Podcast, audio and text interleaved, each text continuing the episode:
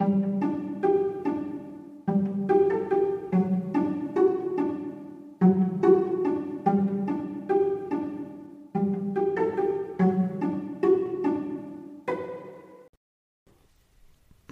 und herzlich willkommen. Schön, dass ihr den Weg in meine Vorleseecke gefunden habt. Macht es euch bequem und leiht mir euer Ohr. Dann lese ich euch was vor.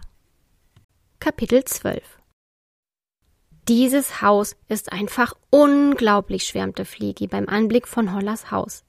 Das war es in der Tat. Es war aus Holz gebaut, schmal und bestand aus drei Stockwerken, die etwas schief aufeinander zu stehen schienen. Alle Stockwerke waren rundum von einer Veranda umgeben und waren über eine Außentreppe miteinander verbunden. An manchen Tagen trug das Haus kleine Türmchen oder Erker. Das Haus und alles, was daran grenzte, veränderten ständig das Aussehen. Denn das Haus war lebendig. Das einzige, das immer gleich war, waren die vier riesigen Holunderbüsche, die an den vier Ecken von Hollers Haus wuchsen. Heute war dem Haus offenbar gemütlich zumute. Blühender Goldregen wuchs an ihm empor, obwohl tiefster Winter war. Überall an den Geländern hingen Lichter, und vor dem Haus stand ein hohler Baumstamm, in dem ein Feuer knisterte, ohne dass der Baumstamm dabei herunterbrannte. Außerdem lag auf dem Boden vor der Haustür ein flauschiger Teppich. Von drinnen roch es nach Gebäck, gebackenen Äpfeln und Zimt. Die Besucher hatten den flauschigen Teppich vor dem Eingang noch nicht erreicht, da öffnete sich die Tür, und Holla die Waldfee trat hinaus. Ihre schwarzen, glatten Haare, die ihr bis zu den Hüften hinabfielen, wurden von einer Windböe erfasst und begannen um sie herumzutanzen. Das ist kein Wetter, bei dem man draußen sein sollte, sagte sie mit einem breiten, warmen Lächeln im Gesicht. Sag ich doch, murmelte Fliegi leise. Kommt rein, bei diesen Worten öffnete Holla die Tür noch etwas weiter. Der Blick ihrer mandelförmigen Augen blieb auf Goldi hängen, als er an ihr vorbeiging, und ihr Lächeln wurde noch breiter. Ich hatte schon befürchtet, dass du dich verlaufen hast, sagte sie zu ihm. Sie kannte seine Vergesslichkeit nur zu gut. Das nicht, aber ich habe mich plötzlich nicht mehr wiedergefunden. Zum Glück habe ich meine lieben Freunde hier getroffen, die haben mir geholfen, antwortete Goldi ihr. Holla sah die drei dankbar an und sagte Setzt euch. Ihr habt hoffentlich Appetit mitgebracht. Sie deutete zu dem kleinen Tisch, der in die Breite wuchs, als sie sich ihm näherten.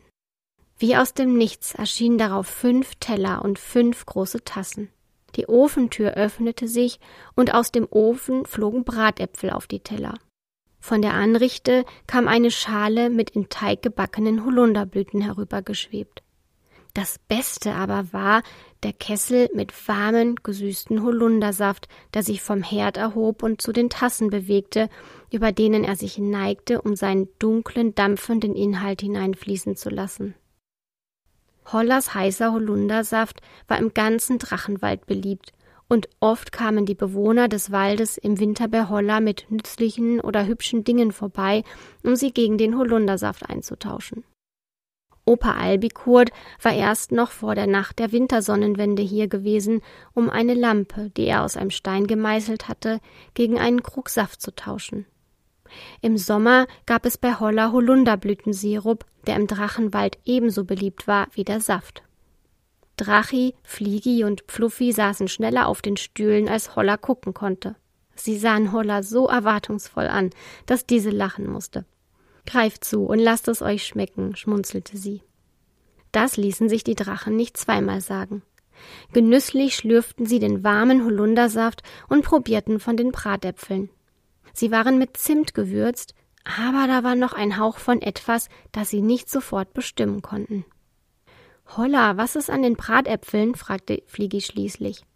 Zimt und zerriebene Holunderblüten, antwortete die Waldfee. Fliegi lächelte.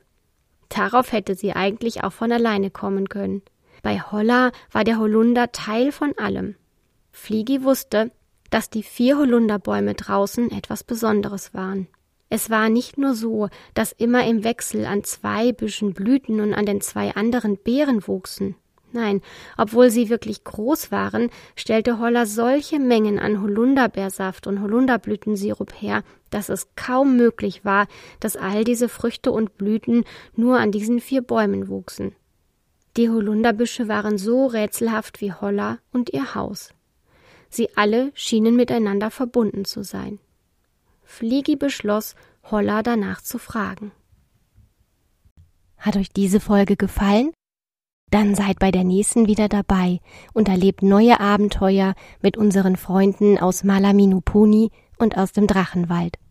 Ich freue mich schon auf euch. Tschüss und bis bald.